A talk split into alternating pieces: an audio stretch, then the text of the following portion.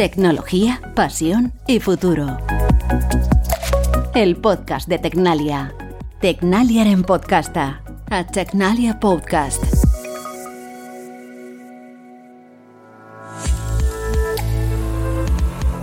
Vivimos y trabajamos en edificios, esos lugares donde pasamos tanto tiempo, que albergan también instalaciones energéticas o fábricas.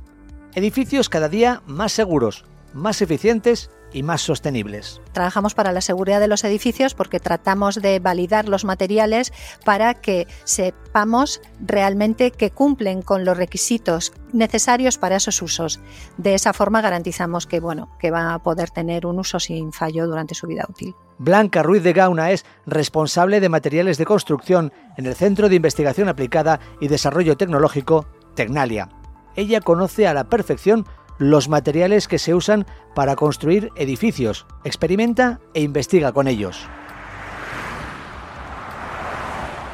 En nuestro día a día también usamos las carreteras para trasladarnos de un lugar a otro, pasando por túneles y puentes, y la tecnología hace que esas vías sean cada vez más inteligentes a través de alertas que informan sobre el estado de la vía. Nos informan acerca de congestiones, obstáculos en la calzada, accidentes, coches conectados entre sí, coches conectados con los centros de control, con la propia carretera, que comparten datos fundamentales para mejorar la movilidad.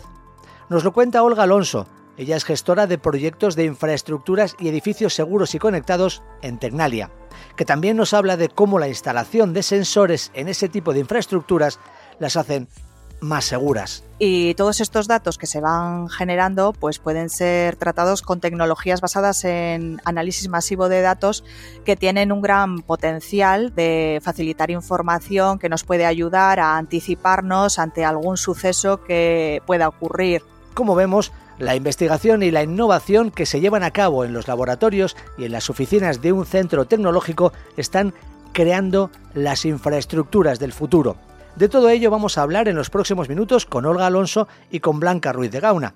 Yo soy Luis Blanco, periodista, y os doy la bienvenida a un nuevo episodio del podcast Tecnología, Pasión y Futuro. Hola Blanca, ¿qué tal? ¿Cómo estás? Hola, buenos días, ¿qué tal? Olga, ¿qué tal? Bienvenida. Hola, Egunon. Bueno, vamos a empezar eh, primero eh, preguntándonos algunas cuestiones relacionadas con, vuestra carrera, ¿no? Porque me gustaría que eh, la audiencia os conozca un poquito mejor. Blanca, tú eres química de formación. ¿Cómo acabas trabajando en el mundo de la investigación de materiales de construcción? Sí, bueno, como dices, soy química de formación. Yo estudié química en la Facultad de Químicas de San Sebastián, en la UPV. Eh, allí continué mi especialidad en polímeros y continué con la tesis eh, trabajando en mezclas de polímeros de altas prestaciones. Así entré en contacto también con el mundo de los ensayos de los materiales plásticos. Eh, sin terminar la tesis, comencé a trabajar en Zendalia y empecé a trabajar en uno de sus laboratorios de materiales. Inicialmente con el, el mundo de los sellantes, de los adhesivos, de los tableros de madera, pero poco a poco, con el tiempo, fuimos introduciendo más materiales de estudio eh, en torno a la construcción de revestimientos en general, pinturas, impermeabilizantes y más tarde llegarían también otro tipo de materiales como el cemento, los áridos, los morteros y así poco a poco fue como me fui introduciendo en toda la gran familia de los materiales de construcción. Y en tu caso, Olga, eh, eres ingeniera. Eh, cuéntanos brevemente tu trayectoria hasta llegar a trabajar en el mundo de los materiales para infraestructuras y para edificios? Bueno, pues yo estudié en la Escuela de Ingeniería de Bilbao y al inicio, tras acabar la carrera, pues ya comencé a trabajar vinculándome en el sector de infraestructuras y edificación. Realizaba tareas de revisión de proyectos de edificios antes de acometerse a nivel de cálculo para comprobar su idoneidad y una vez, validados, también participaba en las tareas de control de ejecución, pues desde la cimentación hasta la entrega de obra en sus diversas fases. He trabajado también como jefa de obra y dirección de obra supervisando la ejecución de tareas. Por ejemplo, destacaría pues, el proyecto del aparcamiento de corta estancia del aeropuerto de Bilbao, entre otros. Y posteriormente estuve en un departamento de estudios elaborando licitaciones de todo tipo y finalmente pues he acabado en Tecnalia gestionando contratos de, proyectos de construcción eh, como la variante sur metropolitana, la nueva plataforma ferroviaria del País Vasco, conocida como la Y Vasca, o de inspección para la detección de patologías en estructuras y ahora pues estoy en proyectos que giran más pues por este, esta coyuntura en la que nos encontramos en torno al mundo digital e hiperconectado. Eh, vosotras eh, trabajáis con todo tipo de materiales, ¿no? Que sirven para construir edificios, infraestructuras. Se puede decir que no hay secretos para vosotras con los materiales, ¿no? ¿Qué, ¿Qué, hacéis con los materiales exactamente? ¿Cómo trabajáis con ellos? Bueno, pues desde el punto de vista de los materiales, lo que hacemos es conocer sus prestaciones, sus características, lo que van a dar de sí, cómo se van a comportar en su puesta en obra. Y para ello, ¿qué le hacemos a estos materiales? Bueno, pues, pues los ensayamos. Hacemos distintos tipos de ensayos para conocer las características que nos interesa conocer del material en función del uso. Te pongo un ejemplo. Tenemos una pintura que va a utilizarse para proteger una estructura de hormigón. Pues estudiamos aquellas propiedades que son relevantes para ese uso y para esa misión. Por ejemplo, una permeabilidad al CO2 o al vapor de agua o el agua líquida. Ensayamos su adherencia para que con el tiempo no se caiga. Entonces, así, con los distintos materiales de construcción, ensayamos todas aquellas propiedades que nos interesa conocer para que seamos capaces de validarlas para ese uso. Y así evaluamos si son aptos o no. Es muy importante también conocer su envejecimiento, cómo se van a comportar en uso, cuál va a ser su durabilidad y todo esto lo hacemos mediante ensayos. Eh, imagino que la tecnología debe ser un punto importante ¿no? a la hora de trabajar cada día con, estos materiales y en esto que me estás contando, ¿no, Blanca? Eh, eh, permite que esos ensayos, esas evaluaciones sean cada vez más precisos, que aporten más datos sobre los materiales. No sé si somos capaces de saber hoy en día algo que hace 20 o 30 años, imagino, ¿no, Olga? No, no se conocía, ¿no? Eh, bueno, pues la verdad que sí, sí que hemos evolucionado en esa línea, sobre todo a nivel de equipamiento, pues eh, ya obtenemos cada vez eh, más datos e información sobre los propios materiales. Eso sí que ha sido un gran avance. Y en la línea de la, de la conectividad, y que nos permite incluso hacer ensayos y obtener datos iniciales en obra, dejarlos guardados a través de una, pues una PDA o un móvil y luego completar el ensayo con esos datos de partida en el laboratorio. Eh, cuéntame, Olga, eh, hablabas antes de la conectividad también, ¿no? ¿Cómo se aplica esta tecnología o la digitalización eh, ahora en la construcción o el mantenimiento de un edificio? ¿Es posible tener una, ahora mismo, hoy en día, una réplica de un edificio que tenga toda la información necesaria de, pues, todo esto, de seguridad, de con qué materiales ha construido, el mantenimiento. Sí, es posible, es posible. Eh, de hecho, en algunos casos hoy en día ya es obligatorio, pues por ejemplo en los proyectos eh, nuevos de nueva ejecución, donde el edificio aún no está construido, eh, si corresponde a ser contratos públicos, la aplicación de herramientas de modelado digital de la información de la construcción o herramientas similares es obligatorio desde el año 2018-19. Y esto es una eh, gran ventaja y que además esta implantación a partir de un decreto que tuvo, vino eh, por la Comisión Europea, pues permite posicionar a España como referente y promover la innovación dentro del sector. Y en definitiva, en este tipo de contratos de obras públicas, pues ya se parte de, un modelo de lo que se va a construir eh, que nos aporta información. En el caso de, esto sería en el caso, lo que os he comentado, es eh, en el caso de edificios de nueva construcción. Si vamos a edificios ya existentes, eh, el edificio pues probablemente no tenga un modelo realizado pues por la época en la que se construyó.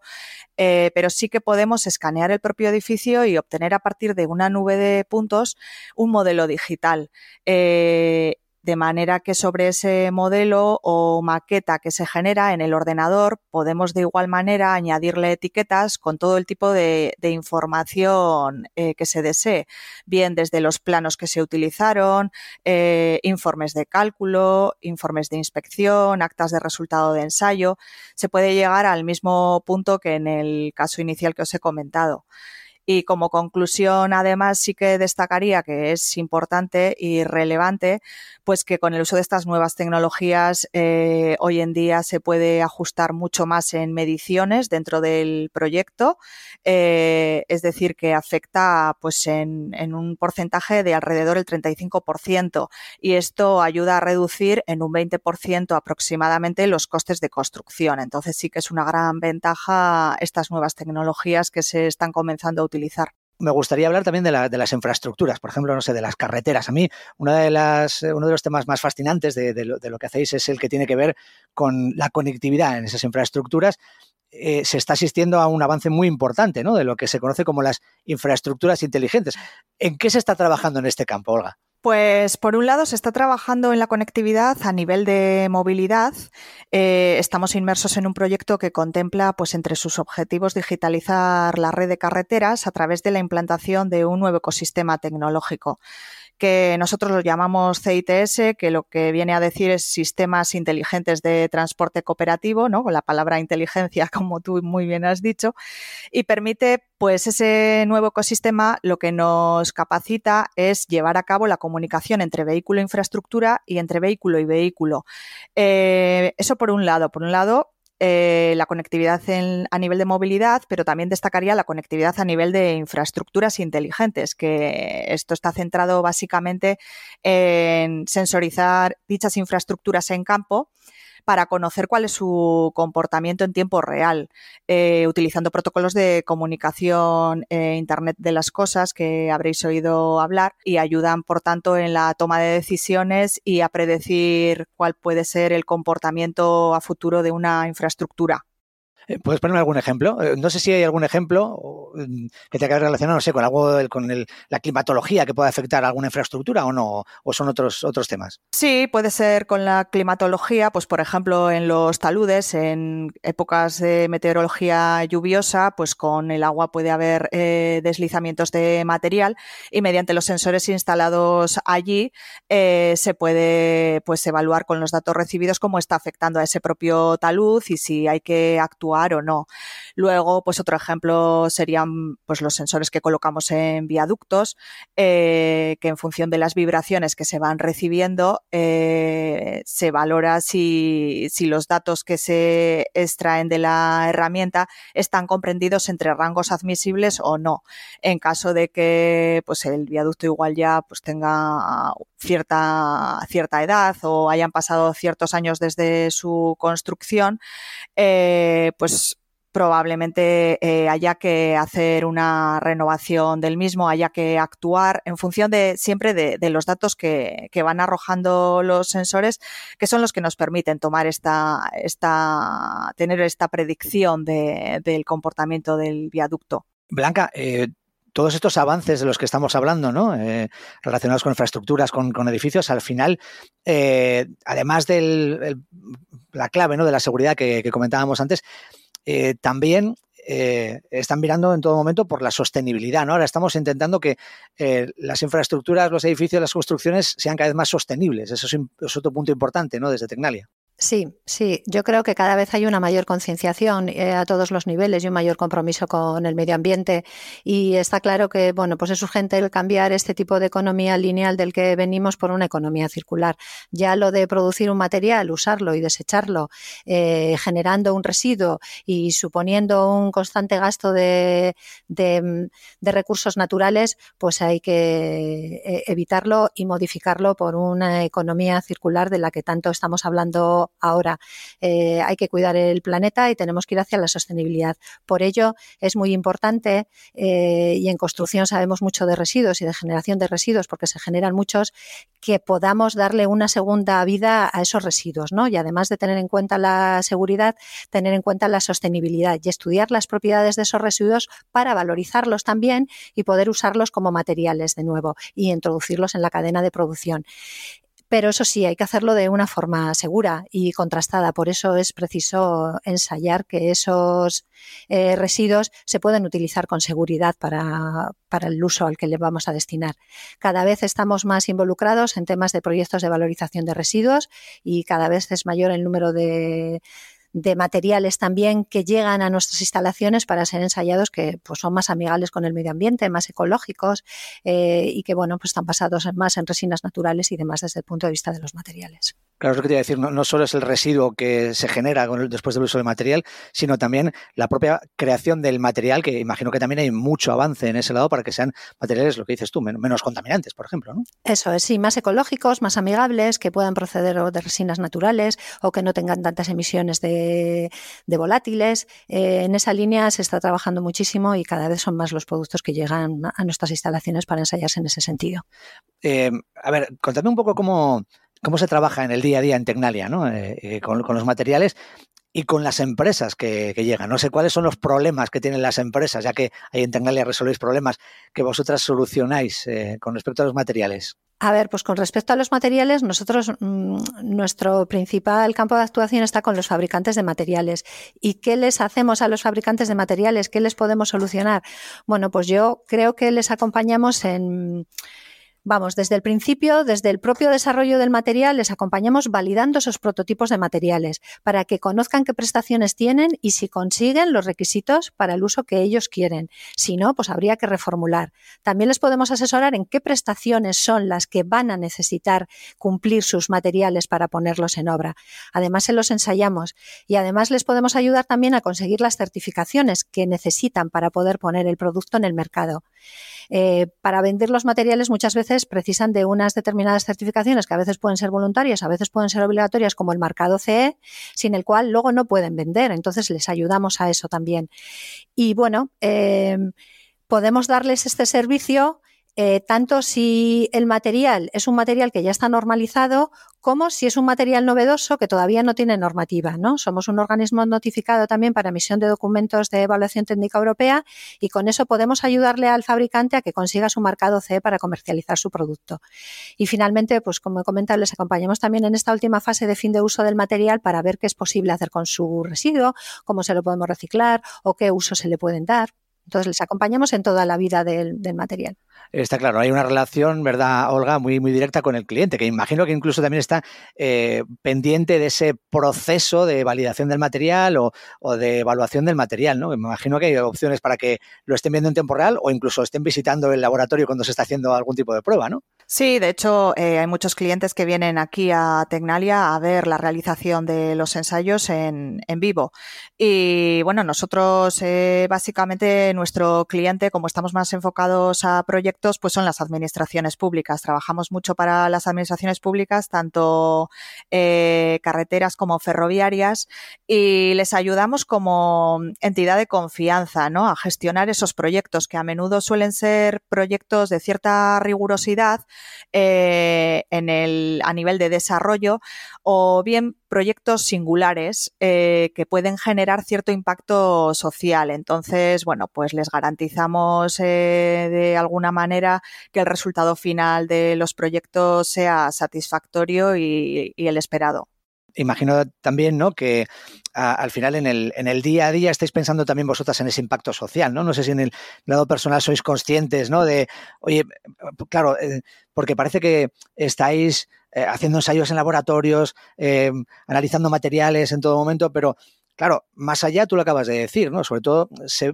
ve claro también los edificios, pero sobre todo en las infraestructuras, ¿no? Cuando una administración pone en marcha una gran obra de una infraestructura, un túnel, una red ferroviaria, lo que sea, eh, todo eso al final llega a la sociedad, ¿no? Es algo, vosotros estáis contribuyendo de alguna manera a que todo ese trabajo que estáis realizando permita que después eh, esas vías, esas infraestructuras sean seguras y los ciudadanos las disfrutemos de manera segura.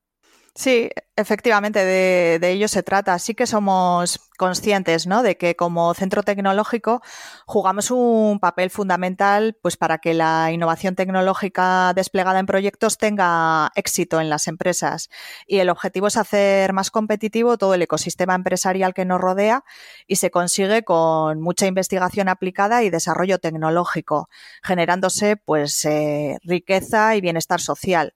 En resumen, yo diría pues que lo que hacemos es transformar el conocimiento en valor de mercado. Lo hacéis una, labor eh, que se traslada a la sociedad, pero previamente se traslada a las empresas que al final pues, pueden ser más competitivas, cumplir normativas. Es una labor de eso, de, poner en valor también todo el trabajo que hacen las, las empresas. Y eh, Blanca, en tu caso, no sé si tú piensas en esto o cuando alguien te pregunta, por ejemplo, en qué trabajas, ¿qué es lo que, es lo que dices? Alguien de tu entorno. bueno, yo la verdad es que en el día a día he de decir que no nos paramos mucho a pensar en lo que estamos haciendo porque nos envuelve mucho el trabajo diario. Pero sí que es cierto que tenemos muy interiorizado el mensaje de que, bueno, estamos al servicio de nuestros clientes y estamos trabajando para una sociedad del futuro. En realidad, desde el punto de vista de los materiales, ¿yo qué digo qué hago? Pues bueno, estamos trabajando para que los materiales sean más seguros, que sean más fiables, que sean más durables en el tiempo y que sean más sostenibles, ¿no? que creo que es lo que la sociedad en estos momentos nos está demandando. Una última cosa, imagino que además de tener esa relación diaria con, los clientes, con las empresas, estaréis continuamente aprendiendo, eh, porque esto es algo que en el mundo de los materiales no deja ver innovación, estudios nuevos y tenéis que estar al tanto de ellos. No sé si ya de manera personal vosotras estudiáis, miráis, investigáis, buscáis por, por Internet o os llegan nuevas informaciones o a la vez también imagino que tenéis relación con instituciones eh, académicas o de otro tipo eh, porque tenéis que estar al día de estos avances, ¿no? Sí, efectivamente nos toca reciclarnos, ¿no? Por decirlo así, van apareciendo pues nuevas tecnologías que antes tú no las no has tenido la oportunidad de aprenderlas en la universidad siquiera porque eso aún no, no existía y toca pues eh, formarte, eh, buscar, hacer cursos y, y, bueno, sobre todo porque también los proyectos que, que van llegando que hay que implementar te lo exigen, tienes que tener un cierto conocimiento. Yo, por ejemplo, pues sí que empecé más eh, siempre en el mundo de las infraestructuras y edificación, como, como he dicho, pero inicialmente estaba más vinculado pues con el cálculo, con la ejecución, con un control en esa línea. Ahora ya, pues los proyectos también tienen eh, la vertiente de las comunicaciones, eh, de la parte informática.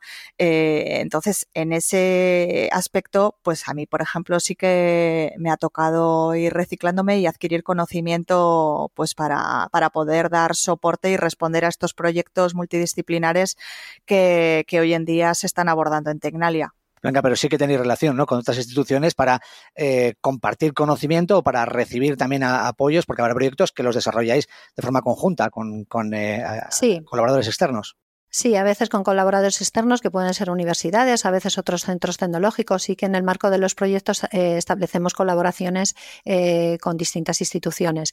Y muchas veces también eh, de la mano de los clientes que nos presentan sus nuevos materiales novedosos, nos hacen aprender mucho porque sí es cierto que muchas veces la normativa va por detrás de el que pueda salir el material novedoso y ahí nosotros bueno, pues tenemos un papel importante a la hora de, bueno, pues marcar qué prestaciones va a tener que tener ese material novedoso y ahí pues sí que es mayor exigencia para nosotros de, poder controlar ese tipo de cosas. Bueno, aprendiendo eh, cada día, imagino, ¿no? De, todo lo que os rodea y a la vez pues contribuyendo a que eh, los ciudadanos eh, al final pues tengamos, como decíamos antes, esas infraestructuras, esos edificios más, más seguros gracias a lo que se hace pues eso, en un trabajo en un centro tecnológico como, como Tecnalia.